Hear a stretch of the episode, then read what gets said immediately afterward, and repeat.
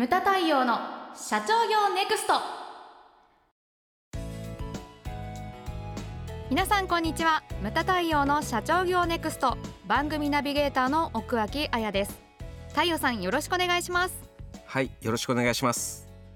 太陽さんのですね、はい、先日なんですけれどもあの、はい、佐藤はじめ先生のインタビューを聞いていましてまあ、あのスター精密の今会長さんですよねやられていましてで、はい、あの先代のお父さんから引き継がれてで、まあ、佐藤はじめ先生がですね経営をしていて、まあ、業績を伸ばしていかれたわけですけれども、はい、その中でですねあの先代のやっぱ業績を超える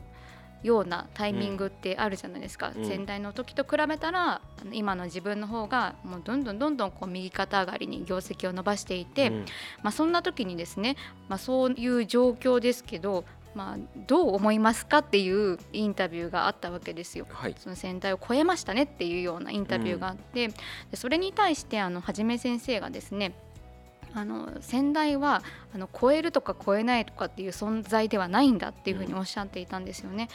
でもう先代というのはそのライバルでもないし、うん、もう一生追い続けるべき背中だというふうにおっしゃっていたのがすごく印象的で、うん、あじゃあそしたらあの太陽さんはあの会長に対してはどんなふうにあの思っていらっしゃるのかなっていうのが今気になっていてそれをちょっと教えていただきたいのですが。はいわかりました。はい。あの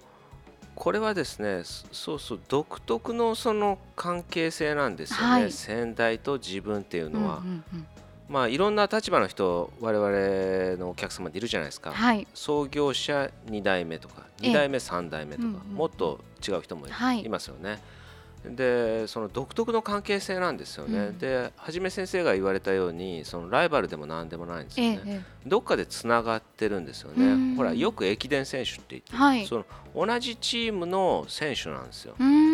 だから敵ではないんですよ、はい、でライバルまあね敵っていうのはその親ではなくて外にいるものじゃないですか、だからここをね間違えてる人たまに見受けられるんですよね社長でも。父親を超えるだのなんだのと、はい、だからそのはじめ先生が言われてることもすごいもっともだなというのが私のあの感じですね。その独特のそのまあ立ち位置というか、があるんですよ。まあねライバルに勝たなきゃいけない。あとある人は新先生はこういうね。その前にまず自分に勝てなければ他人には勝てませんと。自分に勝つの勝つっていう字は克服の克っていう字ですね、はい、それで相手ライバルに勝つっていうのはこれは勝ち負けの勝つなんですよね、はいうんうん、そう。そこを勘違いしてる人が多くてで私がそのねあの、まあ、年間すごい多くの経営者にお会いしますけれども、はい、その中でやはりねちょっとね仲が悪い方とか、ちょっと残念に思ったりしますよね。ええ、例えば全国経営者セミナーで仲いい親子っていうのは隣同士に座ってたりするんですけれども、はい、でそれでほらなんかいい話をされたら、うん、その場でほら情報共有ができるわけじゃないですか。ね。はい、ね、なんかメモででも、うちはこうちょっとここ足りないねとかやられてるんですよ、そうですね、うん、はい。そういう人もいれば中にはねこう来たらうちの息子どこに座ってんの？っていやちょっと自分で聞いてくださいみたいな。携帯でね携帯。今だったら LINE で「お前何番だ?」って言えばいいいいだけじゃないですか。そこそこからまずできてない方も中にはいらっしゃるんですよ。はい、あとは実学のもんでね。そのお父さんと話してたら「いやあのこの間さ福岡会場行こうとしたらさ俺が行くから親父は大阪行ってくれ」とかね。わけか。いやそこ？みたいな。そうそういう方もいらっしゃったりするんですよね。はい、あとほら無門塾やってると、はい、これほらお父さんも息子さんも両方来てくれるんで。そうですね、うん、はい、だから面白いです両方こう分かるっていうね。えー、で両方ともいい人なんですよ。うんうんうん、でもほら反りが合わないとか、ね、なんかいろいろあったりとか、えー、でこういう人がいるんですよ。で経営環境っていうのはほら一時も同じ状況っていうのはないわけですよね、ね。はい、バブルがあってはじけてとか、うん、リーマンショックもあったり、はい、震災もあったし、うん、いろんなものがあるわけじゃないですか、はい、台風とか。だからそのねさっきのはじめ先生の話じゃないんですけれども、ね、先代を超えたって言ってもやっぱ経営環境が全然違うからね、ね。うん、何をもってして超えたのかどうかもわからないわけでね、でそうこの方はねあれだったんですよ発表会を1月にやって2月からコロナっていうのが騒がれ始めてで3月に緊急事態宣言で1月に発表会やったのがこれはね計画変更を余儀なくされるわけですよ。はい、で発表会やったのは1月だけれどもその計画書を作ってるのは前の年じゃないですか。そうですね。そうなんですよ。でそれをこう先代から計画通りにいってないじゃないかって言われてね。はい。いやお父さんは口を出したいんでしょうね。何かにつけて、はい。うん、うん、で喧嘩になって初めてちょっとねそのなんていうかなこう胸ぐらを掴んでしまったというなんかね電話で相談が来たんですよ。はい、で自分でもこんな反抗したのはショックで、でお父さん側からしてもその初めてそんなにねそうですよね。息子が反抗したって言ってかなりショックを受けられたそうなんですけれどもそれで電話をしてね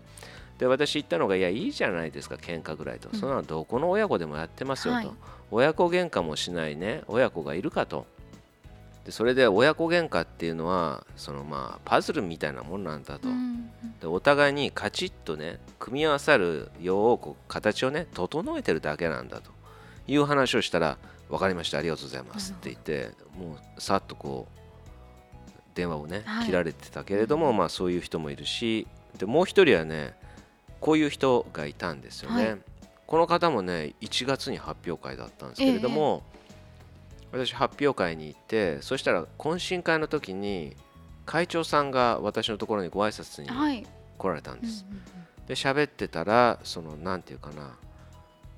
息子はその数字を結構追う性格で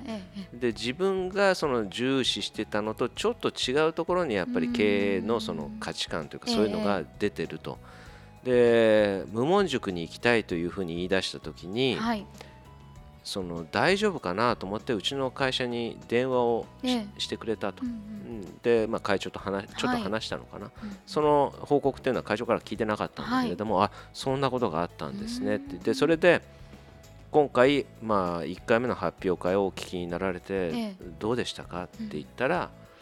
うん、自分は市倉先生のところで勉強をしててと。でそれでその牟田先生の無門塾で入って計画書っていうのがどういうものか正直分からなかったけれども、うんうん、これで安心をしましたというふうにおっしゃっててね、はい、だからその親子でベクトルは一緒でもそのコミュニケーションが不足してたりとかなるほど。お父さんでもどういう発表をするのか当日まで知らなかった、そね、それで発表を聞いてそれでね私からどうでしたかって聞いて安心したというふうにおっしゃってたんですけれども、まあ、なかなかねいろんなおその親子の数だけその立ち位置っていうのは違うと思うんですよね。うんはい、うちはありがたいことにそのこのコロナになっても何してもその会長からは一切ねこうしろああしろというのは言われないんですけれどもね、時々まあ報告をしますけれども、はい、まあね任せたらこの口を出さないとか、まあそういったこともまあ大切なのかなというふうに思いますけどね、さっきはコミュニケーションが足りない親子の例でしたけれども、はい、口を必要以上に出さないっていうのもまあ一つなのかなと、正解っていうのは、ね、親子の数ほどあると思うんですよね、はい、非常に難しいというふうに思います。でそのコミュニケーション、ね、ハセディからこの3つ。はい、この先代と取るべきコミュニケーション、うん、ここは取っとけというのを3つ、太陽さん考えてくださいと いうふうに言われましたんで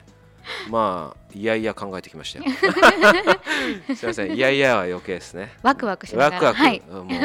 何があるかなって。ワクワクそうワクワクしながら考えてきました、はい、で一つ目がね、はい、そう自分がほら自分の立場でね、うんうん、会長から何を言われ続けてきたのかなと。これ純不動で言いますわ、はい、で一つ目は何かって言ったらね、はい、家族親族ですね、う。ん、だからその私の家族だけではなく、うん、兄弟？なるほど、はい、一族というのが正しいのかもしれない、えーはい、一族の面倒を見ること、う。ん、っていうのが一つ目です。どうするのか、うん、うん。うん、それをだからそのコミュニケーションの一つとしてね。でそれから2番目は社員に対してですね。はい。社員に対してです。社員に対して、そう社員の幸福です。だからえっとね唯一このコロナの中でやはり言われたのが社員のボーナスについてです。向こうから聞かれたのが、ね。はい、どうだって言って、うん、そう社員に対してですね。思うんですけれどもそのさっきのほら自分に勝つとかねありましたけれども、はい、その親とねはじめ先生の話、はい、で僕は思うんですけれどもその僕もそうだったんですけれども最初の頃ってやっぱりね2代目っていうのが引き継いで何のために何のためにっていうかなんだろうなそのほら自分の中ではいつもほら社員のために社員のためにとは言うけれども、その理事長になって1年目にそのいきなり社員のためにってできるかって言ったらやっぱりできなくてね。最初はやっぱりね自分のためなんだよね。なるほど。そうそのね自分のためなんだけれどもこれはあの本当にねこう正直に言うとやっぱそうなんですよね。でそれがでも自分のために頑張るっていうのはね限界が低いんですよ。人のための方が力がそうそうそう。そのその限界を超えるにはやっぱり、その社員のためっていうのがどっかで出てくるわけなんですよね。そうすると人間っていうのはまあ自分の限界を超えて頑張ることができるんじゃないのかなと。太陽さんがその、うん、これまで自分のためだったものが、うん、その社員のためだっていうふうにこう変わったきっかけとかって何かあるんですか？うんなんていうのかほら社長と直に接するわけですから、うん。はい、例えばほら気が利かないとか、えー、いろいろあるわけですよね。はい、そこをそのなんていうのかなほら私もねペイペイの頃からお客様とこうお付き合いをさせてい。ただいて、はい、でこのポジションになってきてね。で思うのがそのうちのその社員のそのポジションっていうのをもっと上げたいというふうに。なるほど。そのためにはやっぱりこう自分がもっと頑張らなくてはいけないというのがあるっていうのがあってね。なるほど、うん、そういうのからですかね考え始めたのが。うんあそうなんですね。うん、そうなんかねみんなねほら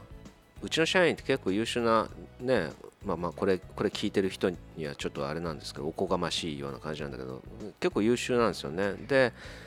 ほら自分でセミナー企画とかしてで社長にアドバイスができるぐらいのポジションではあると思うんですけど、えー、でも社長からしてみたらやっぱりそのねその一勉強会のなんていうか担当者というか、ね、だから、はい、そのそのポジションをもっと上げたいと思ったんですよね。そのそのためにはだから協会全体のポジションであったり私の理事長である私のポジションというのをもっと上げなきゃいけないとか。そうそういったことをまあ考え始めて、はい、なるほど、まあ、そういうのからですねでそう。で最後3番目がこれが体型をつかめと。ずっとまあ会長から言われ始めたんです、ねはい、まあね。なんか今回ってやっぱりその手腕がないと会社っていうのはあっという間に潰れるわけですよ、はい、この3つですかね。うん、一族の面倒を見る。社員の幸福を追求する。体系をつかめ。の3つこの3つですね、うん、で他にあるかって言ったらもうねこれでね多分完成なんじゃないですかね。究極の3つなわけですね、うん、はい。はあなるほど。あとはその自分の目標をね持っていただきたいなというふうに思うんです、その先代と向き合うため、向き合う。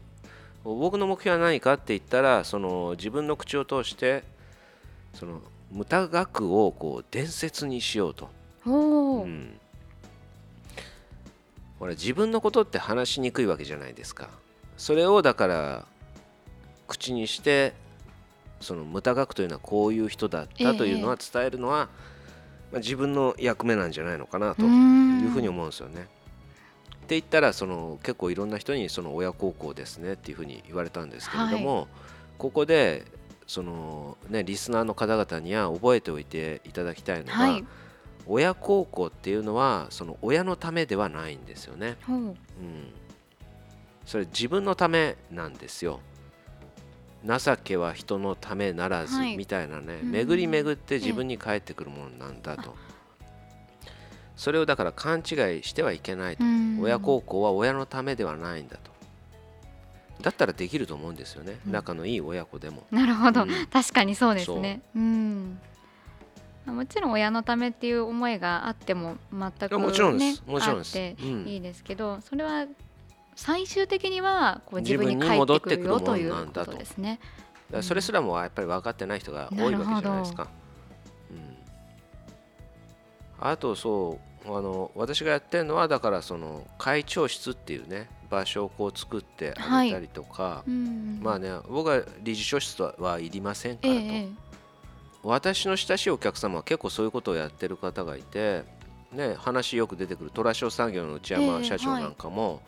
その名誉会長あれなんですよね。車椅子に座ってらっしゃるんですけれどもあのそのためにねこう名誉会長号って車があったりとか、はい、あのあれなんです。アルファードなんですけれども、はい、ほらこう椅子がほら座りやすいようにこう外にウィーンって90度曲がる椅子のアルファードを持ってたりとか、それからその工場ってほら階段が急だったりするんですけれども、スペースの関係上あの階段に車椅子用のリフトがついてるんですよ。年1回しか来ない名誉会長のために、すごいなっていうふうに思いますね。だからなんていうのかな。そういう人っていうかそういう人と付き合うとやっぱりねあ自分はもっと甘いとか思ったりとかしますよね。だまあまあいろいろこう話してきましたけれども先代との向き合い方っていう、まあ、今回テーマなんですけれども、人によってねやはりその立ち位置が違ったりとか、はい、いろんなものはあると思うんですけれども、ええ、まあ今日ねいろいろ話した中で絶対ね一人どこか引っかかると思うんですよね。そう、ね。うん、そういったものから一つ一つまあ自分もねあこういうふうにしてみようとかいうのをこうやっていっていただけたら、はい、やはりねこうポジションっていうのは変わっていくのかなというふうに思います。無駄対応の社長業ネクストは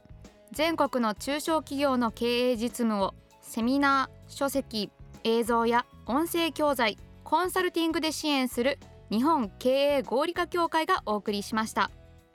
今回の内容はいかがでしたでしょうか？番組で取り上げてほしいテーマや質問などどんなことでも番組ホームページで受け付けております。どしどしお寄せください。それではまた次回お会いしましょう。